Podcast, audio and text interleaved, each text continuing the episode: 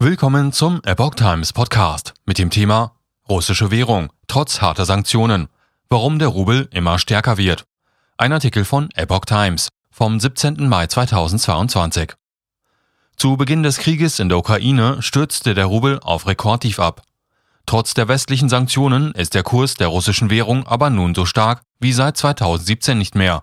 Dies wirft viele Fragen auf. Selbst viele Russen trauen ihren Augen an den Wechselstuben in Moskau nicht. Der Rubel wird immer stärker.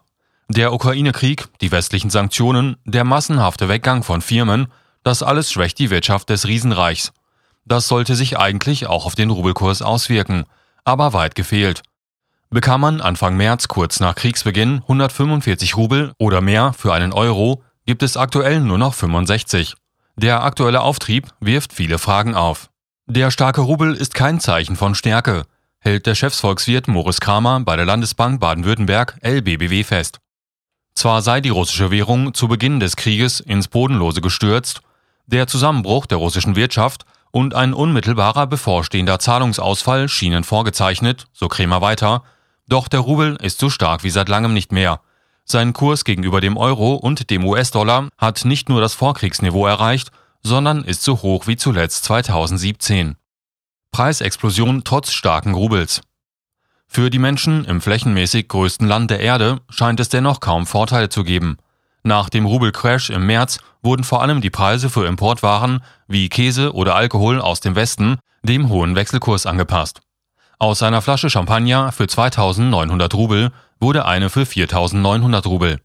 Angepasst an den starken Rubel wurden die Preise aber nicht. Die Folge, der Shampoo, der vor dem Krieg umgerechnet 34 Euro kostete, liegt jetzt bei über 75 Euro. Aber nicht nur Luxusprodukte haben sich verteuert. Viele Russen klagen über Preisexplosionen bei Lebensmitteln. Seit Jahresbeginn sind einige Waren um 50 bis 70 Prozent teurer geworden. Kohl etwa um 60 Prozent, Möhren um 61 Prozent und Zucker um 50 Prozent, wie die nationale Statistikbehörde Rostock errechnet hat. Die Boulevardzeitung Moskowski Kosomolets etwa forderte, es müsse Geld fließen aus dem Staatshaushalt, 10.000 Rubel pro Jahr und Bedürftigten, damit sich die Menschen Lebensmittel aus heimischer Produktion kaufen könnten. Ein starker Rubel nützt also vielen Verbrauchern wenig, weil alles teurer ist. Er hilft aber vor allem, die Inflation in Grenzen zu halten, damit Waren nicht noch teurer werden. Wenn der Rubel nicht so stark wäre, liege die Inflation nicht bei 20 Prozent, sondern bei 30 bis 40 Prozent, sagt der russische Ökonom Sergei Soverov der Internetzeitung Medusa. Zugleich macht er deutlich, dass der aktuelle Kurs kein marktwirtschaftlicher sei. Rekordüberschuss bei Handelsbilanz. Der Rubel werde künstlich gestärkt durch eine ganze Reihe von Maßnahmen, darunter auch Beschränkungen des Devisenverkehrs durch die Zentralbank.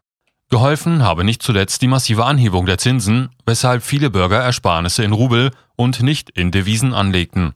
Der Leitzins liegt aktuell bei 14 Prozent noch Ende Februar hatte die Zentralbank den Zins drastisch um 10,5 Punkte auf 20 Prozent angehoben.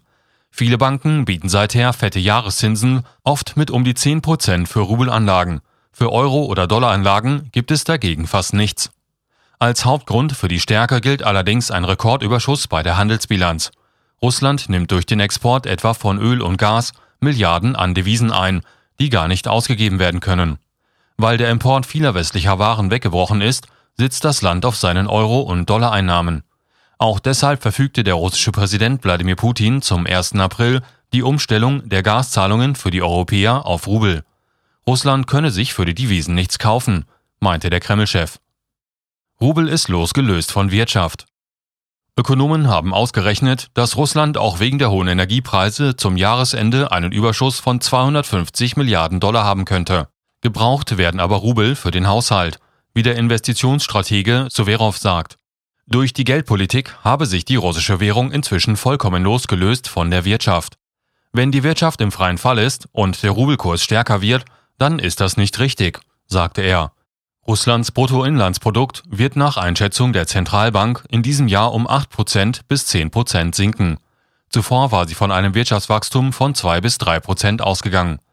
Es sei schwer zu sagen, welcher Kurs im Moment der gerechte sei, meint Suverov. Es gebe viele Einflussfaktoren. Auch das Einfrieren der russischen Devisenreserven im Westen sollte aus seiner Sicht zu einer massiven Schwächung der Währung führen. Zwar lässt die Zentralbank nun wieder höhere Devisenausführungen zu, statt 10.000 Dollar nun das Fünffache, aber die Zügel der Währungshüter bleiben straff. Sollten allerdings weitere russische Banken mit Sanktionen belegt werden, könnte das den Export zerstören und der Währung massiv schaden, sagte Sowerov. Auch Chefvolkswirt Kramer von der LBBW in Stuttgart sieht das. Solange Russland exportiert, bleibt der Rubel stark, sagt er. Der russische Präsident hat westlichen Ländern wiederum bescheinigt, mit den gegen Moskau verhängten Sanktionen ihren eigenen Volkswirtschaften zu schaden. Die westlichen Länder versetzen mit den Sanktionen ihren eigenen nationalen Interessen, ihren eigenen Volkswirtschaften und dem Wohlstand ihrer eigenen Bürger einen viel härteren Schlag als Russland, sagte Putin. Deutlich werde dies insbesondere durch die hohen Inflationsraten in Europa, die in einigen Ländern fast 20 Prozent beträgt, sagte Putin.